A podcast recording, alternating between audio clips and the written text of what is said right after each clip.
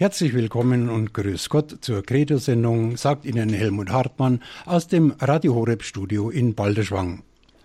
Wir sind heute wieder verbunden mit Pater Hans Burb aus dem Exerzitienhaus in Hochaltingen. Grüß Gott, Pater Burb. Grüße Gott, Hartmann. Ja, vorab schon ein herzlicher Dank, Pater Burb, dass Sie sich heute zu unserer Credo-Sendung, dass Sie uns wieder Ihre Zeit schenken. Von Pater Burb hören wir heute in einer weiteren Folge seine Gedanken, Betrachtungen und Ausführungen zum Johannesevangelium. Pater Burb, bitte, Sie haben das Wort. Ja, herzlichen Dank.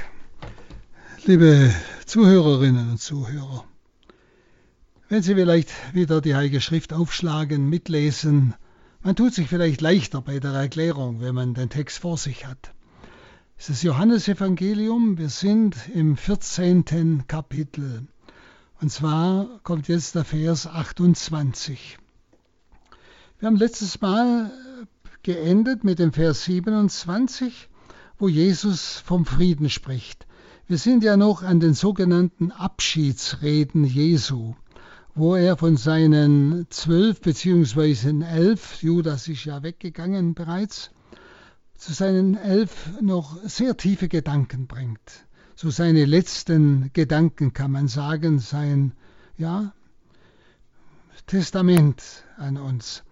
Und Sie haben ja die letzten Male gespürt, das Johannesevangelium, das kann man nicht einfach so lesen, so wie so ein leichter Roman, ich möchte es mal so sagen, sondern man muss Satz für Satz eigentlich ja, schlotzen, sagt man schwäbisch. Es steckt so viel dahinter. Johannes hat eine so, durch seine Liebe zum Meister, eine so tiefe Sicht uns vermittelt, gleichsam in das Herz Jesu, in das Geheimnis auch seines Verhältnisses zum Vater und auch zum Heiligen Geist. Und wie gesagt, im letzten Vers 27 sprach er vom Frieden. Frieden hinterlasse ich euch, meinen Frieden gebe ich euch. Das ist eine Verheißung, das ist eine Zusage. Da spüren wir, Friede ist nicht irgendein Gefühl, sondern das ist eine Gabe, das ist etwas Erfahrbares. Und zwar nicht wie die, ein Frieden, wie die Welt ihn gibt. Euer Herz beunruhige sich nicht und verzage nicht. Das waren die letzten Worte, die wir letztes Mal beobachtet haben, betrachtet haben. Euer Herz beunruhige sich nicht und verzage nicht, weil er ja jetzt weggeht. Und jetzt wir, machen wir weiter. 28.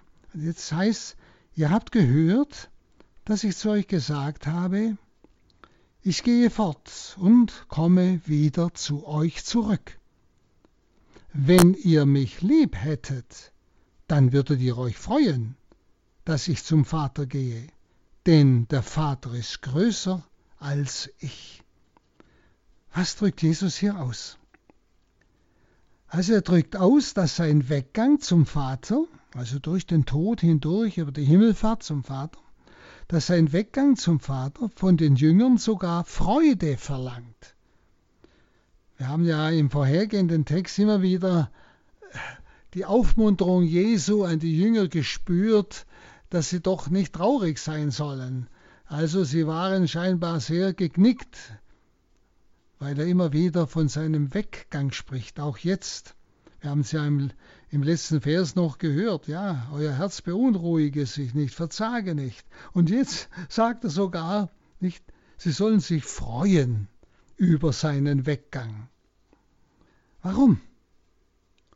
Er sagt, aus ihrer Liebe zu Jesus worin drückt sich die aus? Nämlich, indem sie an seinem Wort festhalten. Das ist die Liebe zu Jesus. Indem sie an seinem Wort festhalten. Und zwar an seinem Wort ist gemeint alles, was er gesagt hat. Und das hat mit Gehorsam zu tun. da merken Sie etwas, was Jesus immer wieder bringt. Wir werden es noch einmal hören. Dass er Gehorsam zum Vater als seine Weise der Liebe zum Vater ausdrückt. Darum ist Gehorsam nicht etwas Erniedrigendes, also ich muss halt gehorchen, ich darf nicht tun, was ich will, sondern Gehorsam ist ein vollkommen freier Akt. Das ist gemeint. Wenn es etwas Erzwungenes ist, ist es sinnlos. Ein Gehorsam, der erzwungen ist, ist ein Kadavergehorsam und hat keinen Sinn vor Gott und wird auch den Menschen nur ruinieren, aber nicht aufbauen. Dagegen der Gehorsam, den Jesus gelebt hat, nicht? Das war sein Ausdruck, war der Ausdruck seiner Liebe zum Vater. Und das verlangt er jetzt oder erwartet er auch von seinen Jüngern. Nämlich, er spricht ja jetzt von seiner Liebe. Ihr habt gehört, dass ich zu euch gesagt habe, ich gehe fort, komme wieder, wenn ihr mich lieb hättet, dann würdet ihr euch freuen, dass ich zum Vater gehe. Wenn ihr mich lieb hättet. Und er sagt ja dann nachher, das Lieb, und auch vorher schon gesagt, das besteht darin, dass sie an seinem Wort festhalten. Das ist die Liebe zu ihm. Dass ich auf sein Wort höre, dass ich seinem Wort glaube, dass ich seinem Wort vertraue.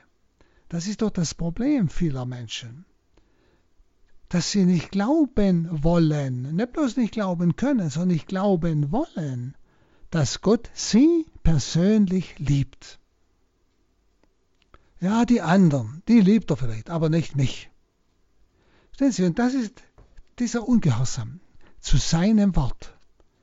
Ich glaube seinem Wort nicht wo Gott ganz klar sagt, dass er die absolute Liebe ist, zu jedem Menschen, ohne Ausnahme, auch zum größten Sünder. Er bleibt in seiner Liebe, denn das ist sein Wesen. Und dieses, wissen Sie, Hören auf sein Wort, also das ist ja Gehorsam, hören, horchen, gehorchen, ja. Das Hören auf sein Wort, sein Wort ernst nehmen, sein Wort glauben, sein, seinem Wort entsprechend leben, was er sagt. Das ist der Ausdruck unserer Liebe zu Jesus Christus. Wenn manche Leute meinen, sie haben keine Liebe zu Jesus, sie spüren nichts, die verwechseln immer Liebe mit Gefühl. Das Gefühl, es kann auch mal dabei sein, aber Gefühl ist Gefühl. Liebe ist etwas ganz wesenhaft Inneres. Schauen Sie, wenn ich dem Wort Gottes glaube, sagen wir mal selbst in einer Notsituation, glaube ich an das Wort Gottes, der mir sagt, ich liebe dich. Und diese Liebe kündet nie. Verstehen Sie, da gibt es keine Gefühle, da habe ich keine Gefühle, wenn ich in einer Notsituation bin. Nicht? Aber die Liebe besteht darin, dass ich an seinem Wort festhalte und dass ich sein Wort nicht verleugne und dass ich nicht zweifle, bewusst zweifle, wo ich mit Gott hadere, weil er mich vielleicht, weil ich meine, er liebt mich nicht, deshalb bin ich in diese Not geraten. Sehen Sie, merken Sie, um was es da geht. Die Liebe zu Jesus drückt sich aus im Festhalten an seinem Wort. So sagt er es immer wieder. Wer meine Worte hat und sie hält, der ist es, der mich liebt. Nicht? Und hier spricht er aus nun von seiner Liebe, von unserer Liebe zu ihm. Nicht? Wenn ihr mich lieb hättet, dann würdet ihr euch freuen. Freuen, dass ich zum Vater gehe. Ja? Also nicht, dass er weggeht, sondern dass er auf eine neue Weise bei ihnen ist. Also nicht nur, wie es im vorhergehenden äh, Vers geheißen hat, diesen, dass sie Frieden haben sollen, meinen Frieden gebe ich euch. Sie sollen nicht nur Frieden haben, sondern in diesem Vers sagt er, auch die Freude gehört zur Grundstimmung des Jüngers. Liebe Zuhörer, der Jünger erkennt man also nach diesen Worten am Frieden und an der Freude. Das sind die Früchte des Geistes, die Paulus im, im Galaterbrief aufzählt. Friede, Freude, Liebe, Geduld und so weiter. Früchte des Geistes. Kennzeichen des Jüngers, der auch mitten im Dunkel im Herzen Friede hat, weil er an das Wort Gottes glaubt dass er in der Liebe Gottes ist, auch in dieser Dunkelheit und Not. Und hat er Friede und er hat zutiefst Freude selbst im Leid, weil auch dort weiß, aufgrund des Wortes Gottes, Gott ist mir ganz nahe und trägt mich mit. Denn so ist das Kennzeichen des Jüngers, wie Jesus hier sagt. Er spricht ja zu seinen Jüngern, nicht? Er sagt es ja ihnen, den, den Elfen noch. Ja? Das Kennzeichen ist Friede und Freude. Und dann kommt dieses ganz eigene Wort, der Vater ist größer als ich. Was heißt das? Also Jesus ordnet sich freiwillig dem Vater unter. Er ist ja das ewige Wort des Vaters. Aber damit er uns Kunde bringen kann vom Vater, muss er ja gleichen Wesens sein wie der Vater. Genauso vollkommen wie der Vater. Wenn er das nicht wäre, könnte er den Vater nicht kennen. Verstehen Sie? Nur Gott selber, also göttliche Person, erkennt das Wesen Gottes. Also der Sohn ist genauso Gott wie der Vater, ist genauso vollkommen. Aber im dreifaltigen Gott äh, wird uns eigentlich diese Weise der Liebe auf verschiedene Weise gezeigt. Der Vater liebt, indem er sich im Sohn verschenkt. Und Liebe ist ja sich verschenken. Der Sohn, er schenkt sich an den Vater zurück in seinem Gehorsam. Der Gehorsam Jesu, wie ich schon sagte, ist eigentlich die, die Art und Weise, wie der Sohn den Vater liebt. Er ordnet sich dem Vater unter. Er sagt nur, was der Vater, was er beim Vater gehört hat. Nur was er den Vater tun sieht, tut er auch. Er kann das ja nur, weil er genauso Gott ist wie der Vater. Aber es ist eine Unterordnung, nicht? Aber eine freiwillige Unterordnung. Sie, das ist auch das Beispiel für uns. Nicht? Dass wir uns auch einander unterordnen, wie Paulus sagt. Ordnet euch einander unter. Oder auch in einer Ehe heißt es ja bei Paulus, ordnet euch einander unter. Der Mann, der Mann der Frau, die Frau dem Mann. Aber auch wir als, Mit als Christen untereinander, dass wir einander unterordnen. Schauen Sie, wenn ich auf einen Menschen wirklich höre, ihn ernst nehme, auch wenn er anders denkt, ordne ich mich ihm unter. Deshalb bin ich nicht weniger wie er, oder? Im Gegenteil, ich nehme ihn ernst. Er fühlt sich angenommen, er fühlt sich geliebt durch meinen Gehorsam, verstehen Sie? Indem ich mich ihm unterordne. Ich äh, sage nicht, du interessierst mich nicht und was du palaverst, das, das ist sowieso ein Case. Nein, ich nehme ihn ernst, ich nehme sein Wort ernst, ich ordne mich unter. Das ist ein Gehorsam. Ich horchen, gehorchen, ja. Aber ich bin deshalb nicht weniger wie der andere, verstehen Sie? Aber der andere fühlt sich durch meine Unterordnung wirklich ernst genommen. Ja, geliebt. Merken Sie es? Und genau das macht uns Gott vor. Und genau das ist das, was Jesus sagt. Nicht? Dass wir, wenn wir auf sein Wort hören, wenn wir sein Wort ernst nehmen, dann lieben wir ihn. Ich glaube, das ist ein ganz wichtiger Aspekt, ein ganz wichtiger Gedanke, der, den Gott gleichsam uns vorlebt in der Dreifaltigkeit. Und wo wir an dieser Liebe des dreifaltigen Gottes lernen sollten, wie wir einander lieben. Schauen Sie mal, wie geht's heute, heute zu? Ich habe dieser Tage, äh, ich weiß nicht, was ein Bericht oder was, habe ich es gelesen oder gehört, ich weiß nicht mehr, wie schon Schüler, junge Leute, aber auch jetzt in der, in der Politik, in Griechenland, Deutschland, wie da in diesem Internet und in diesen ganzen verschiedenen Medien also Worte auftauchen gegen Personen, auch Schüler untereinander sich fertig machen, schlecht machen, wo sie anderen alle abrufen können, wo das sogar Schüler sich umbringen vor lauter Verzweiflung. Verstehen Sie, genau das Gegenteil. Das ist, das ist Hass, das ist keine Liebe. Und da mache ich mich über den anderen her. Ich mache ihn klein, ich zerstöre ihn. Das Gegenteil der Liebe ist, ich ordne mich ihm unter. Ich schätze ihn. Ich höre auf ihn. Ich nehme sein Wort ernst. Ich nehme ihn ernst. Also ich gehe unter ihn. Verstehen Sie? Das Gehorsam. Das Ausdruck echter göttlicher Liebe auch in uns. Schauen Sie, nur wenn wir dieses Wesen Gottes wieder leben, dann ist, wird unsere Erde wieder eigentlich lebbar. Aber je weniger man vom Himmel spricht und von Gott, umso unmenschlicher wird es auf dieser Erde. wenn Sie nur mal schauen, wie schon allein Politiker miteinander umgehen. Nicht? Da wäre es wenigstens mal gut, wenn Sie Anstandsbuch lesen würden, wie man miteinander umgeht. Aber stellen Sie, stellen Sie mal vor, wir würden auch, auch in der Politik so etwas erleben, dass die Verschiedenen einander ernst nehmen, nicht runtermachen. Ja? Nicht? Das wäre eine ganz andere Atmosphäre. Da könnte Geist Gottes wirksam werden. Da könnten Sie auf die besten Gedanken kommen. Also, wir sind hier von diesem Wort ausgegangen, aber mir scheint es sehr, sehr wichtig zu sein. Sie können es ja selber einmal in Ihrem Herzen erwägen. Deshalb sagt Jesus, der Vater ist größer als ich. Diese freiwillige Unterordnung des Sohnes unter den Vater ist ja verbunden auch mit einem Ausspruch des Sohnes im Kapitel 5, Vers 26, wo Jesus von der ganzen Lebensfülle spricht. Jesus hat die ganze Fülle des Lebens des Vaters in sich. Er ist nicht weniger Gott wie der Vater, aber er ordnet sich ihm freiwillig unter, in diesem genannten Sinn als Ausdruck seiner Liebe. Und er ist auch von gleicher Herrlichkeit, wie es dann im Kapitel 17 bei Johannes heißt. Nicht? Und er hat auch das gleiche Sein wie der Vater. Das, das ist das erste Kapitel im Johannesevangelium.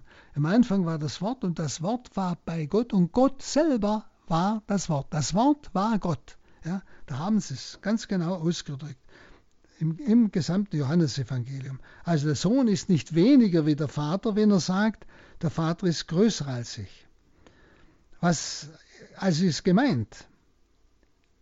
Gemeint ist, der Vater ist größer in dem Sinn, weil von ihm alles Geschehen ausgeht und in ihm alles zum Ziel wird. Auch die Sendung und die Verherrlichung des Sohnes, wie es im 13. Kapitel Vers 32 geheißen hat. Alles geht vom Vater aus. Der Vater sendet den Sohn. Also der Sendende ist normalerweise der Größere. Aber es ist nicht im Sinne, dass der Größere mehr ist in seinem Sein als der Gesendete. Ja? Also jetzt innerhalb der heiligsten Dreifaltigkeit. Das gilt ja auch dann für den Heiligen Geist. Er kann ja nur in die volle Wahrheit einführen, wenn er selber ganz Gott ist. Sonst kann er das nicht, weil er Gott nicht erkennen könnte. Wir Menschen können Gott nicht erkennen in seiner Unendlichkeit. Ja? Also das ist gemeint mit diesem er ist größer als ich. Also der Vater wird sich gleichsam in der Verherrlichung seines Sohnes, wie wir es letztes Mal gehört haben, er verherrlicht sich ja im Sohn. Nicht? Wird er als, sich als der Größere erweisen. Er verherrlicht den Sohn bei der Himmelfahrt und so weiter, wenn er zur Rechten Gottes sitzt. Nicht? Durch die Erlösung. Er verherrlicht, der Vater verherrlicht den Sohn. Und der, der verherrlicht, das ist gemeint mit dem Größer. Und damit erweist er sich als der Größere in dem Sinn. Er ist der Ausgangspunkt, ja, das ist das Größere. Nicht? Von ihm geht's aus. Der Sohn geht von Ewigkeit aus dem Vater hervor und der Geist von Ewigkeit aus dem Vater und dem Sohn. Der Geist ist gleichsam diese Gottheit des Vaters, des Sohnes in Person. Vielleicht können wir es auch so ausdrücken. Also, und diese Verherrlichung Jesu durch den Vater bringt dann dem Jünger die Erfüllung all dessen, wovon Jesus geredet hat die Verherrlichung Jesu über den Vater in der Herrlichkeit, nicht? Das ist das, was Jesus ihnen verheißen hat. Ich gehe hin, werde euch eine Wohnung bereiten, nicht? Damit ihr dort seid, wo ich bin. Sie werden an seiner Herrlichkeit teilnehmen. Also die Verherrlichung Jesu durch den Vater bringt auch den Jüngern die ganze Erfüllung all dessen, wovon Jesus geredet hat. Nun der Vers 29. Jetzt schon habe ich es euch gesagt, bevor es geschieht, damit ihr, wenn es geschieht, zum Glauben kommt. Also er hat es alles gesagt, dass er weggeht und so weiter. Also er wird nicht mehr viel, Entschuldigung, die Mahnung also zum Glauben, die klingt hier noch einmal an. Im Kapitel 14, Vers 1 war das bereits ein Ausdruck. Wenn Sie sich erinnern, Kapitel 14, Vers 1, Euer Herz verlasse sich, lasse sich nicht verwirren, glaubt an Gott und glaubt an mich. Und hier wiederum sagt er, jetzt schon habe ich es euch gesagt, bevor es geschieht, damit ihr, wenn es geschieht, zum Glauben kommt. Also jetzt noch einmal am Schluss des Kapitels spricht er noch einmal vom Glauben. Diese Mahnung zum Glauben klingt also hier noch einmal ganz stark an. Und das Perfekt, also die Vergangenheitsform, nicht äh, dieses Eireka, ich habe es euch gesagt, meint eine, seine ganze Rede, also alles, was er jemals verkündet hat, alle seine Worte. Nicht? Was er gesagt hat, das, dass sie das im Glauben annehmen können. Und dieser Ausblick in die Zukunft sollte ihnen allen Schrecken nehmen damit ihr, wenn es geschieht, also wenn er weg ist, wenn er zum Vater gegangen ist, zum Glauben kommt. Nämlich zum Glauben an all seine Worte. Und das geschieht ja dann am Pfingsten. Und genau dieser Blick in die Zukunft, der soll ihnen diesen Schrecken, von denen er vorher gesprochen hat, wegnehmen. Dann Vers 30. Ich werde nicht mehr viel zu euch sagen denn es kommt der Herrscher der Welt, über mich hat er keine Macht. Also er wird, sagt er, nicht mehr viel mit ihnen reden, denn das Wichtigste hat er jetzt gesagt. Denn im nächsten Vers heißt es, dass, sie, dass er jetzt sie einlädt, mit ihm zum Ölberg zu gehen. Also das Wichtigste hat er ihnen jetzt gesagt. Und deshalb jetzt, es kommt der Herrscher dieser Welt.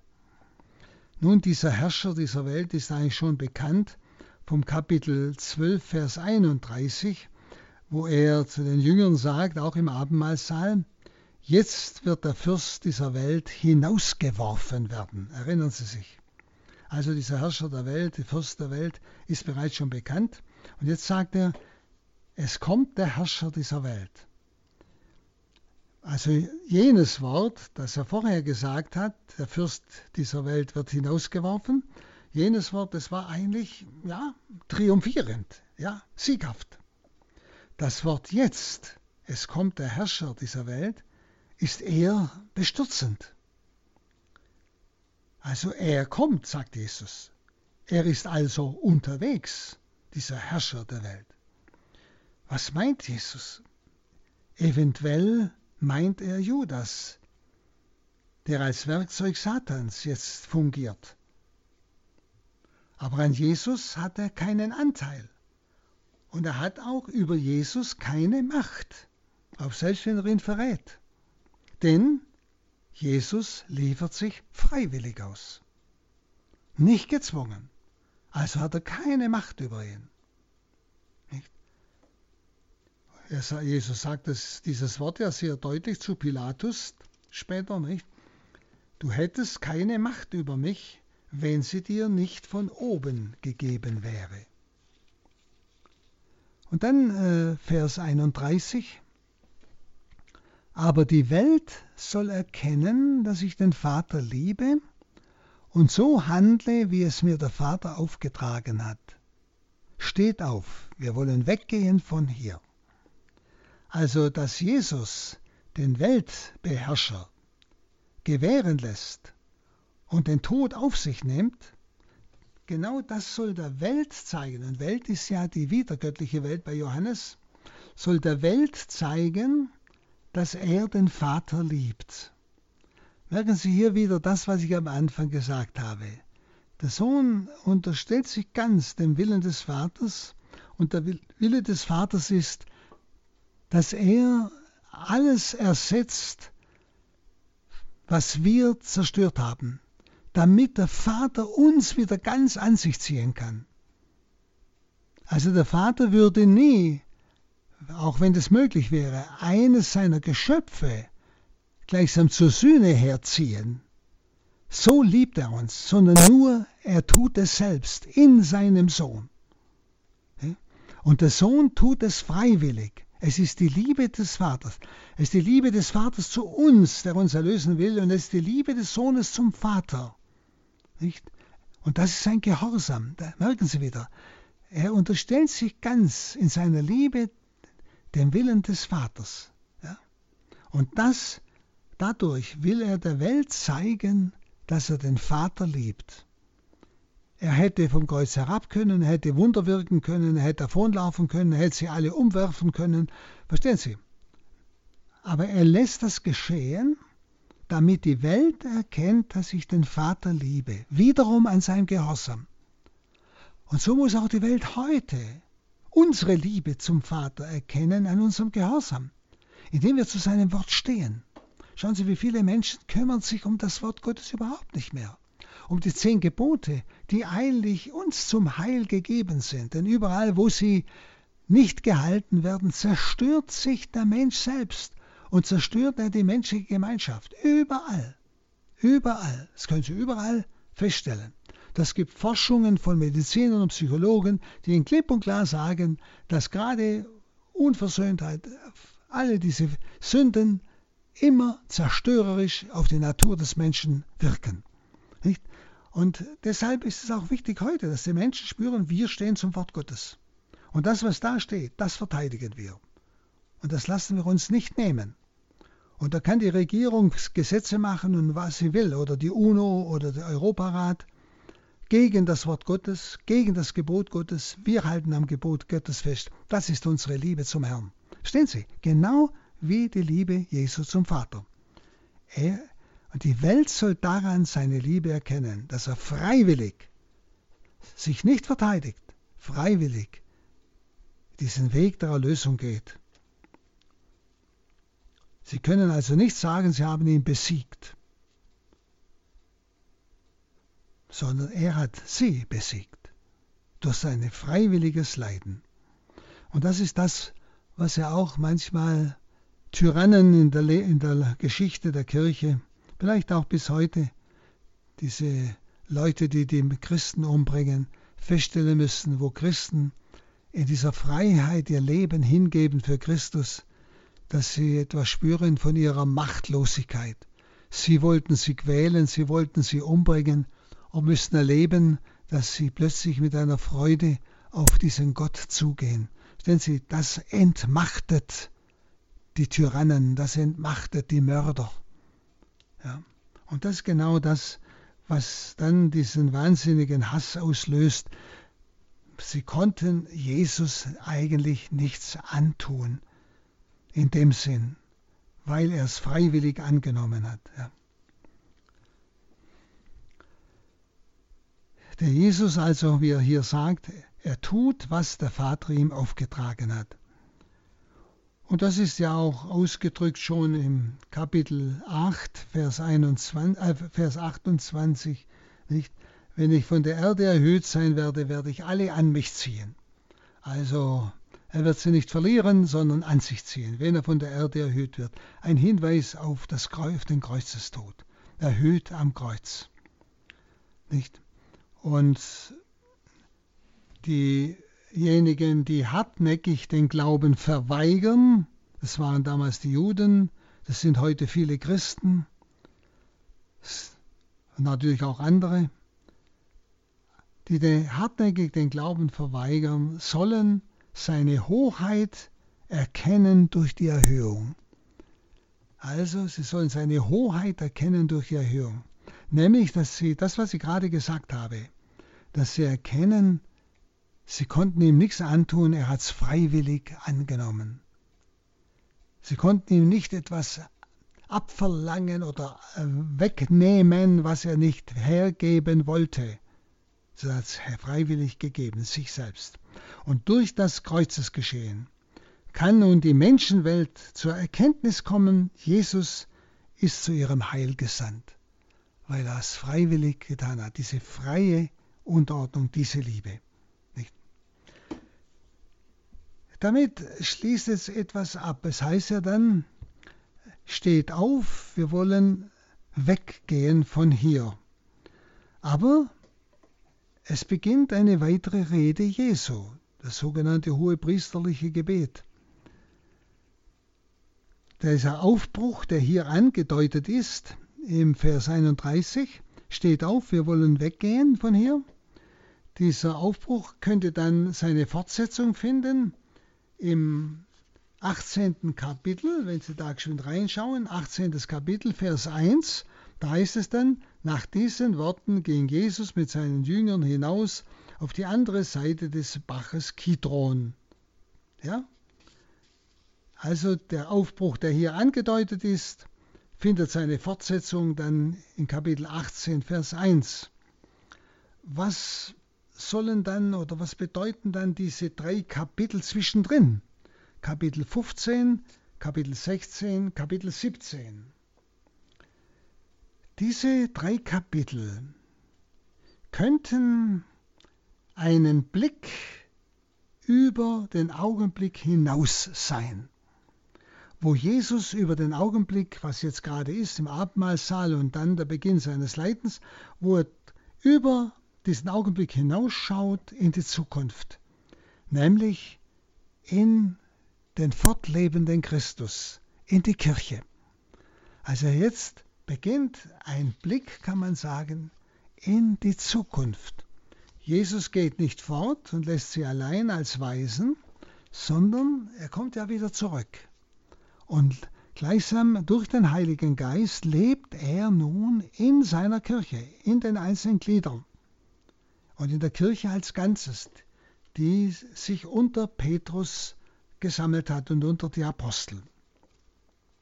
Und deshalb wollen wir jetzt miteinander äh, diesen Blick einmal über den Augenblick hinaus in die Zukunft, das heißt, den Blick in unser Leben hineintun.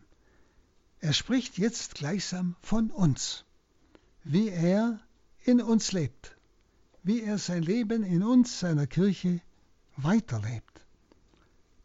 Und da heißt es dann im Kapitel 15, Vers 1, Ich bin der wahre Weinstock und mein Vater ist der Winzer.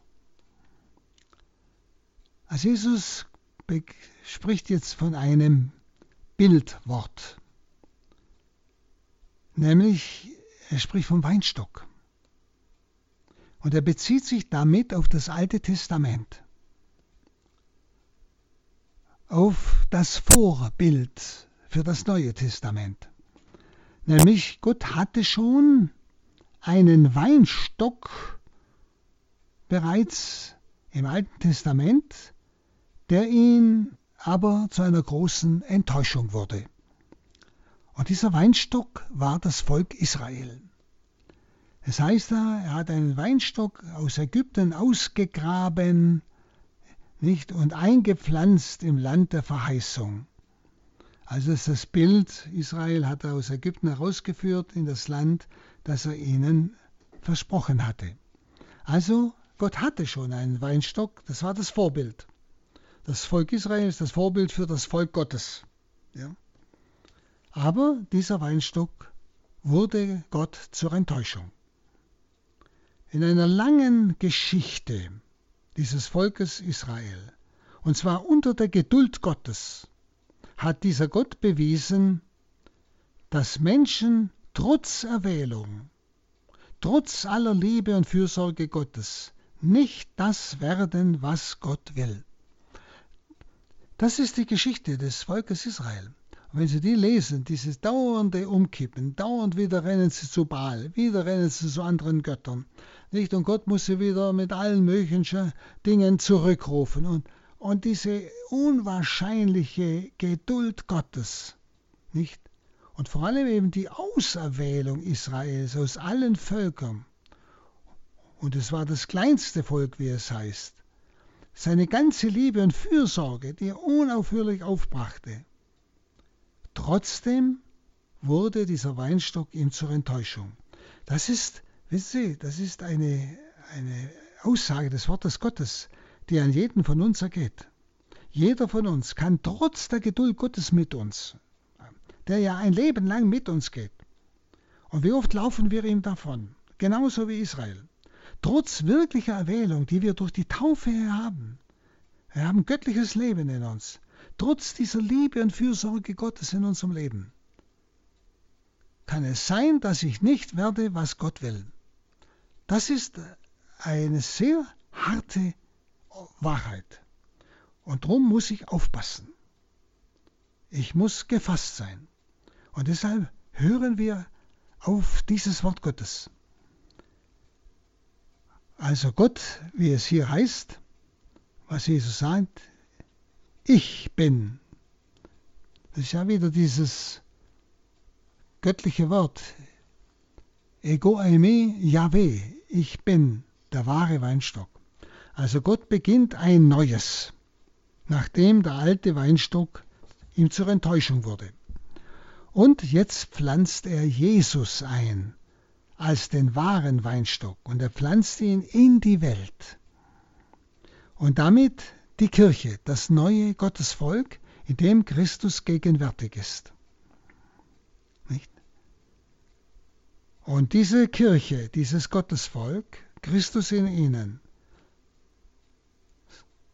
darf nun das werden, was Israel werden sollte.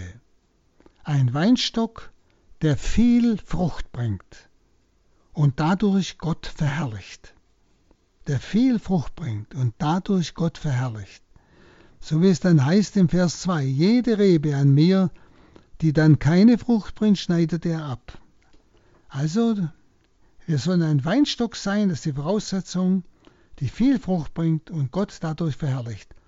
Und Gott der Vater steht am Anfang dieses Gleichnisses, dieses Bildes, und er steht am Ende dieses Gleichnisses und zwar als der Weingärtner. Und der Weingärtner ist der, der pflanzt, der reinigt, der aber auch verherrlicht wird. Wenn seine Arbeit Frucht bringt, wenn sein Tun Frucht bringt, dann ist das ihm zur Ehre. Ja? Der Vater wird verherrlicht. Ich bin der wahre Weinstock und mein Vater ist der Winzer. Und was ist und wissen Sie, dieses Reinigen, das kommt ja nachher noch, da können wir noch drauf eingehen. Aber was ist die Frucht? Nicht? Ich bin der wahre Weinstock, mein Vater ist der Winzer. Die Frucht ist eigentlich die Vermehrung des Lebens, das im Weinstock ist. Christus ist der Weinstock, in ihm ist die Fülle des göttlichen Lebens. Und Frucht ist eben die Vermehrung dieses Lebens, und das sind die neuen Menschen, die Christus kennenlernen und durch Taufe und so weiter an diesem Leben des Weinstocks teilbekommen, die also mit göttlichem Leben erfüllt werden, und zwar wiederum durch den Dienst der Jünger. Jesus spricht ja zu den Jüngern. Durch den Dienst der Jünger, wie es nachher kommt. Sie sind der Rebzweig, ja. Also Weinstock, es heißt, ich bin der wahre Weinstock, heißt es hier. Weinstock ist deshalb wahrer Weinstock, weil er Frucht bringt. Allerdings nicht unmittelbar, sondern durch die Reben. Also Jesus bringt keine Frucht unmittelbar, sondern durch die Reben, Rebzweig durch uns. Das ist ein unwahrscheinlicher Gedanke. Wir können die ganze Fülle Christi total bremsen, dass dieses Leben nicht zu den Menschen kommt und dass die Menschen von diesem Leben nichts bekommen, weil wir für uns selber leben, weil wir nicht durchlässig sind für diese Fülle des Lebens Jesu, der in seiner Kirche ist und durch uns dieses Leben verströmen will. Durch uns, das heißt durch mein Gebet, durch mein Ja zu meinem Heute, so wie es ist. Ja zu den alltäglichen Widerwärtigkeiten, wie auch immer. Ja zu dem, was Gottes Wille ist heute. Dort, wo ich einfach mit Gott lebe. Jesus äh, bringt es dann nachher ganz genau. Da fließt dieses Leben aus dem Weinstock durch die Rebzweige in die ganze Welt und bringt Frucht. Das heißt, Neue Menschen. Menschen, die neu mit dem göttlichen Leben erfüllt werden. Also deshalb ist er jetzt der wahre Weinstock, weil er Frucht bringt. Israel hat keine Frucht gebracht. Aber wie gesagt, nicht unmittelbar, sondern eben durch die Reben, die Rebzweige. Und wissen Sie, und genau deshalb achtet der Weingärtner auf jede Rebe, auf jede Rebe, auf jeden von uns. Er achtet auf uns. Und deshalb wird sofort ein ganz ernstes Wort gesagt. Nämlich im Vers 2. Jede Rebe an mir, die keine Frucht bringt, schneidet er ab.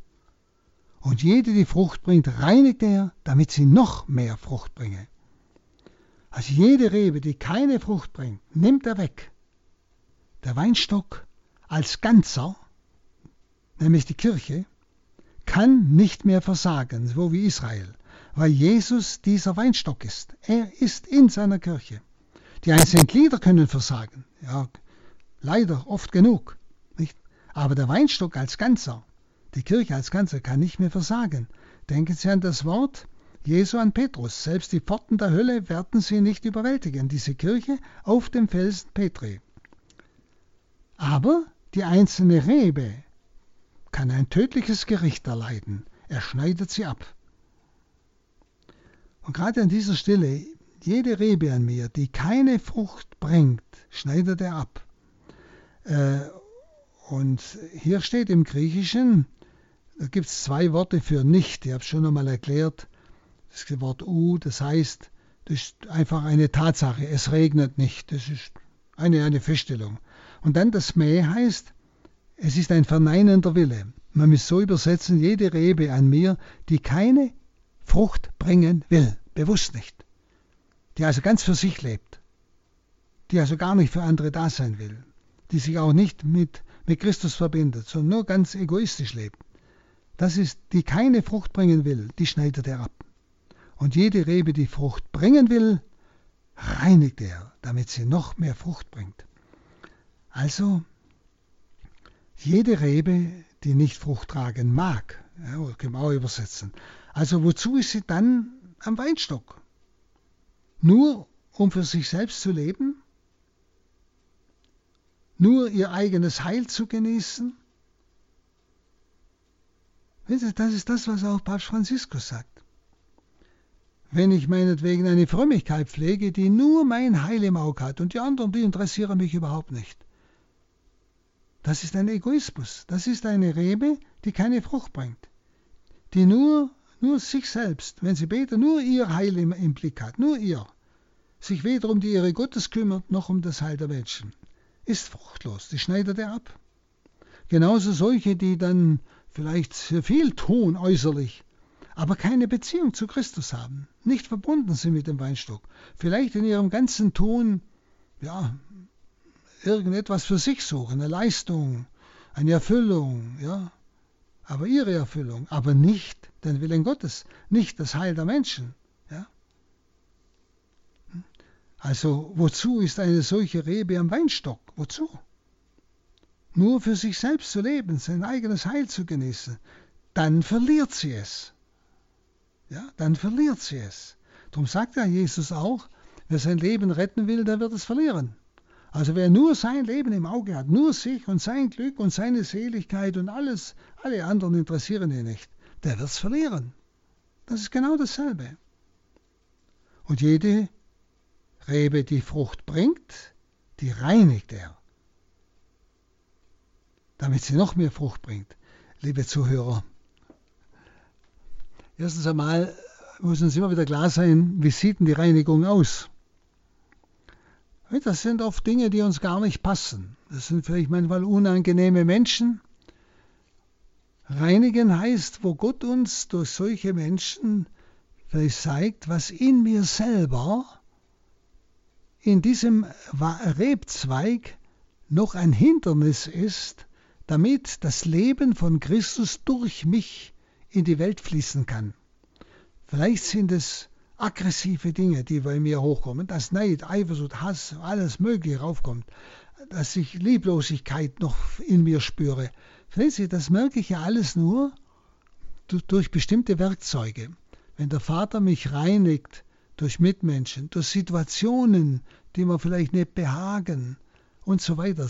alles, was mein Leben ausmacht, schauen Sie, ist nichts Zufälliges, sondern sind die Art und Weise, wie der Vater mich reinigt, damit ich noch mehr Frucht bringe. Vielleicht äh, kann man das auch manchmal daran erkennen, dass wenn Sie es mit Gott ernst nehmen, dann meinen ja manche, dann beginnt das Paradies auf Erden und vielleicht merken Sie dann plötzlich, dass manches ja, auf Sie zukommt, was nicht gerade ganz einfach ist. Vielleicht harte Situationen, vielleicht hm, Menschen, die Sie ablehnen oder vielleicht sogar Krankheit oder sonst was, wo Sie denken, ja lieber Gott, jetzt bin ich doch extra mit dir so toll verbunden und lieb dich doch und jetzt kommt sowas, das passt doch nicht zusammen. Doch. Es ist, der Vater reinigt, damit ich noch mehr Frucht bringe, damit ich noch mehr frei werde von mir selber, von diesem egoistischen, das immer wieder die Fülle des Lebens vom Weinstock hindert, in die, in die Welt zu den Menschen hinauszuströmen und Frucht zu bringen. Also haben Sie keine Angst. Und denken Sie noch einmal, was Jesus gesagt hat. Der Jünger ist gekennzeichnet durch Friede und Freude. Und das wird auch der Mensch erleben, den der Vater gerade reinigt, der Unannehmliches erlebt. Er wird dabei nicht in Depression kommen. Er wird nicht ins Leid kommen. Er wird nicht in Trauer kommen. Er wird wissen, der Vater ist dabei. Zu reinigen, damit ich noch mehr Frucht bringe. Und das ist meine Freude. Mehr Frucht bringen meine Freude, er ist dabei. Nicht? Es geht nicht gegen mich, sondern es ist für mich. Verstehen Sie? Ich glaube, hier das sind so, so wichtige Sätze, dass man sie nicht einfach nur so runterlesen kann, dass man sich einmal bewusst wird. Ich bin ja gemeint. Jesus spricht ja jetzt gleichsam über den Augenblick im Abendmahlsaal hinaus. Er spricht jetzt von uns, von dem fortlebenden Christus, seiner Kirche, die wir sind von den einzelnen Gliedern, gerade auch bei diesem wunderbaren Beispiel. Nicht? Der Vater reinigt uns, damit wir noch mehr Frucht bringen. Also, jede Rebe, die Frucht bringt, reinigt er. Und Frucht tragen ist Seligkeit. Sich freuen können, dass ich mitwirken darf am Heil vieler Menschen. Ist doch herrlich. Ist doch mehr wert als wenn ich irgendwo irgendwas genieße, gerade geschwind. Ja? Ja? Das ist ja etwas, was bleibt. Ja? Frucht bringen ist nur möglich, wenn alles Hemmende abget abgetan wird. Also, der Rebzweig, die Rebe, sie wird gereinigt. Sie reinigt sich nicht selbst. Verstehen Sie? Also nicht das, wenn ich mir ein Opfer auferlege und so, das ist zwar nicht falsch. Aber viel wichtiger ist, dass ich ein Hörender bin, wie reinigt der Vater heute mich, diesen Rebzweig? Wie reinigt er mich heute? Was bedeutet mein heute das, was ich heute erlebe? Und Freude und Leid oder auch erleide? Auf was macht er mich aufmerksam?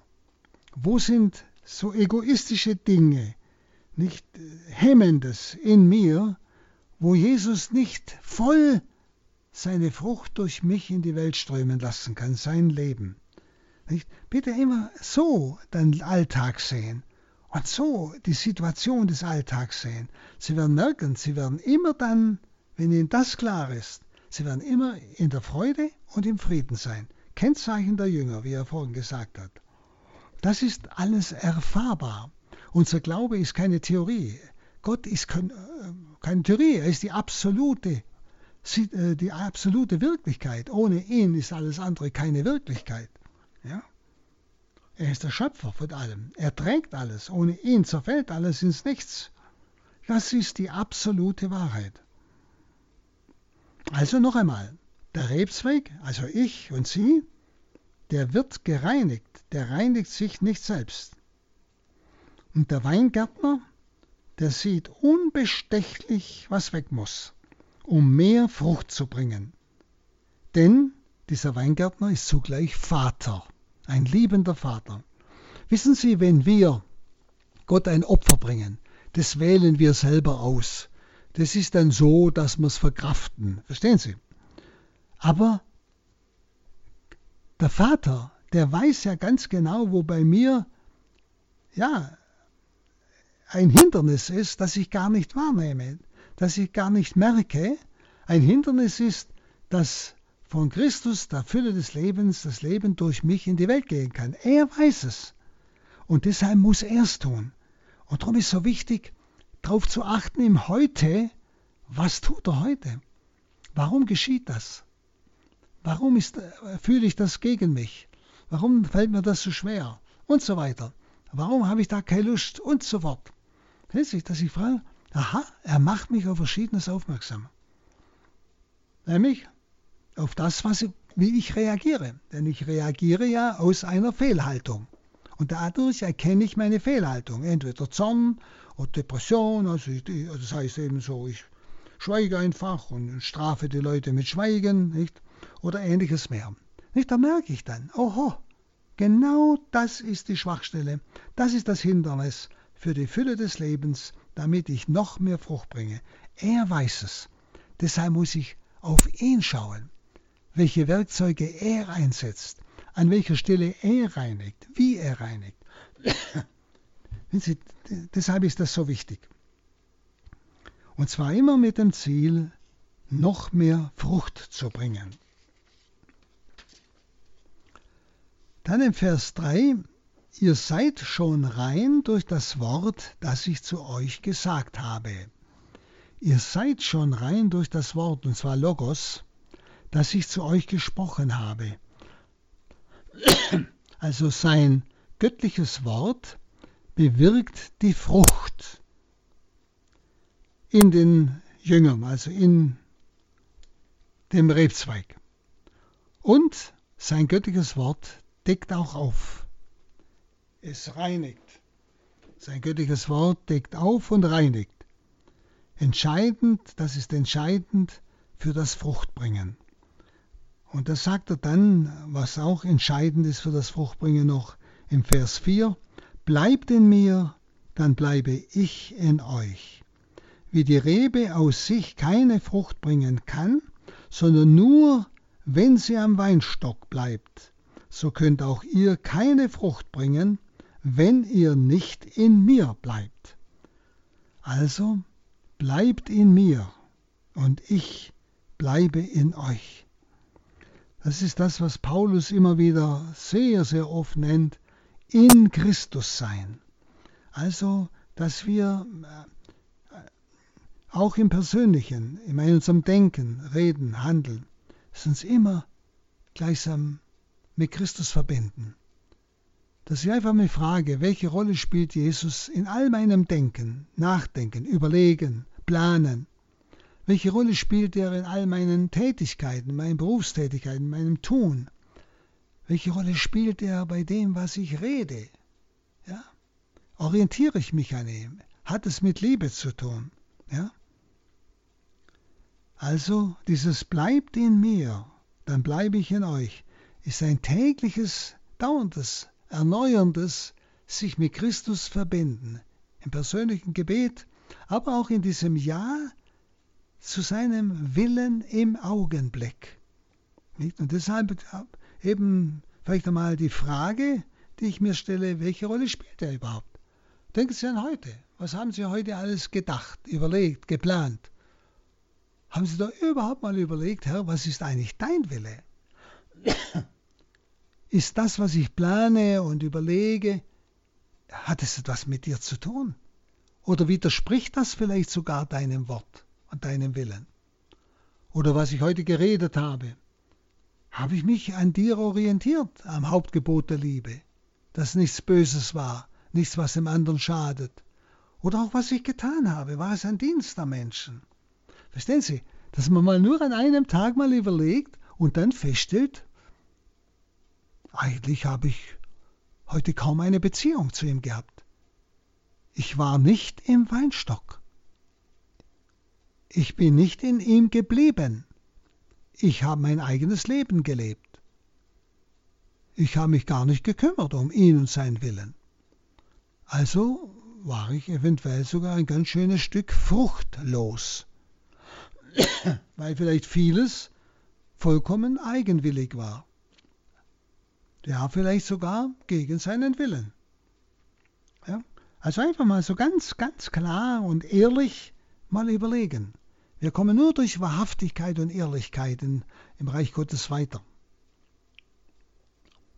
Also bleibt in mir, dann bleibe ich in euch. Wie die Rebe aus sich keine Frucht bringen kann, sondern nur, wenn sie im Weinstock bleibt, so könnt auch ihr keine Frucht bringen, wenn ihr nicht in mir bleibt. Und das gilt erst recht durch die Sünde, wo ich mich dann trenne vom Weinstock. Ja? Wie wichtig ist dann das Bußsakrament, dass ich sofort wieder ganz eingepflanzt bin, die Reue. Also für den Dienst der Jünger ist wichtig, was hier Jesus sagt, die Rebe bringt zwar Frucht, aber nicht aus sich selbst. Nur im Bleiben am Weinstock.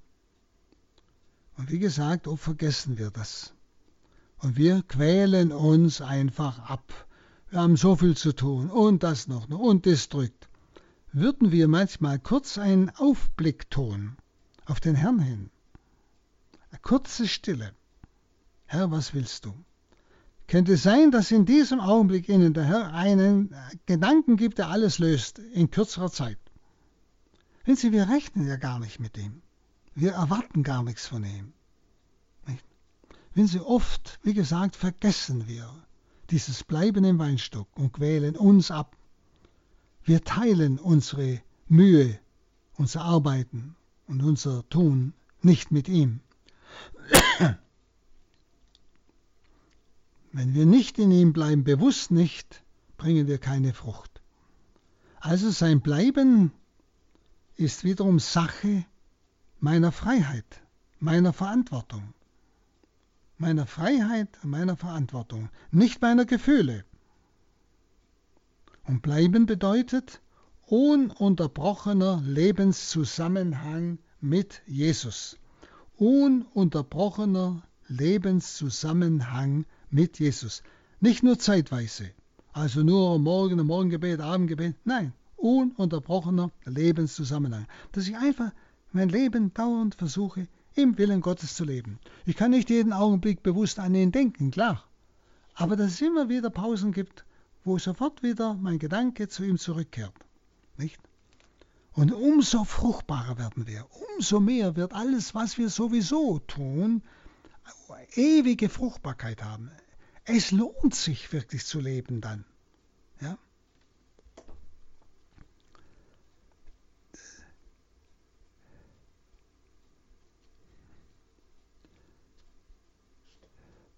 Dieses bleibt in mir, dann bleibe ich in euch.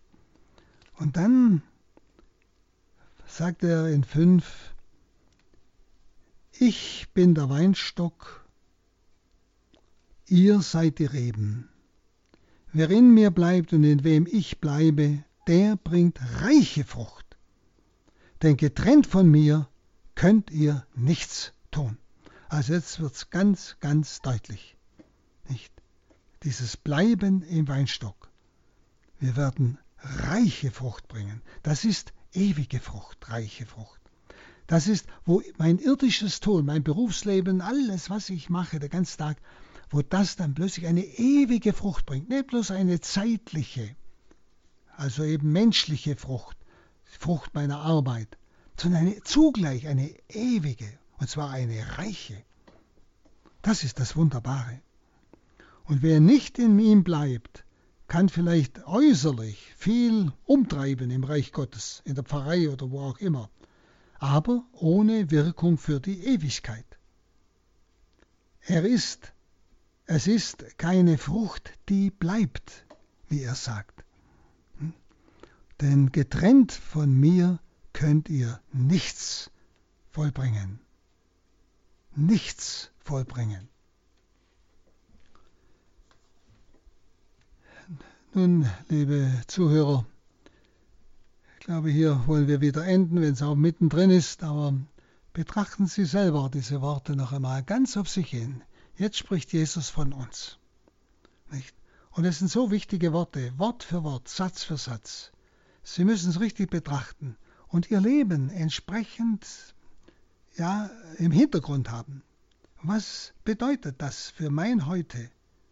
Und Sie werden merken, wie Freude und Friede immer mehr ihr bestimmendes Wesen sein werden, weil sie einfach Freude haben an diesem Fruchtbringen, dass sie nicht mehr umsonst leben, dass sie nicht einfach nur menschlich arbeiten oder handeln oder reden oder was auch ich, sondern sie spüren und wissen dürfen, es hat eine ewige Fruchtbarkeit.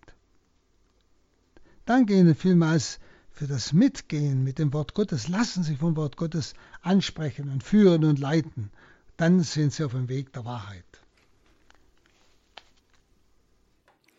An Pater Hans Burb ein herzlicher Dank für seine Gedanken und Ausführungen zum Johannesevangelium. Dies war bereits der 24. Teil und weitere Betrachtungen werden folgen.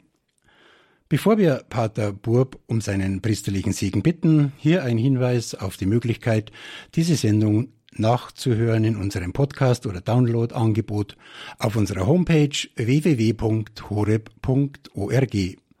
Ich wiederhole www.horeb.org oder Sie bestellen sich eine CD bei unserem CD-Dienst unter der Rufnummer 08328 921 120.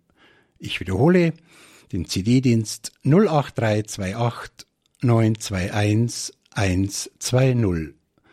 Von außerhalb Deutschlands wählen Sie bitte vor 0049 und lassen die erste Null weg. Soweit unser Hinweis und jetzt bitten wir Pater Burb zum Abschluss um seinen priesterlichen Segen. So segne euch und schenke euch die Erleuchtung des Heiligen Geistes, um sein Wort immer tiefer zu verstehen und leben zu können, der allmächtige Gott, der Vater und der Sohn und der Heilige Geist. Amen. Amen.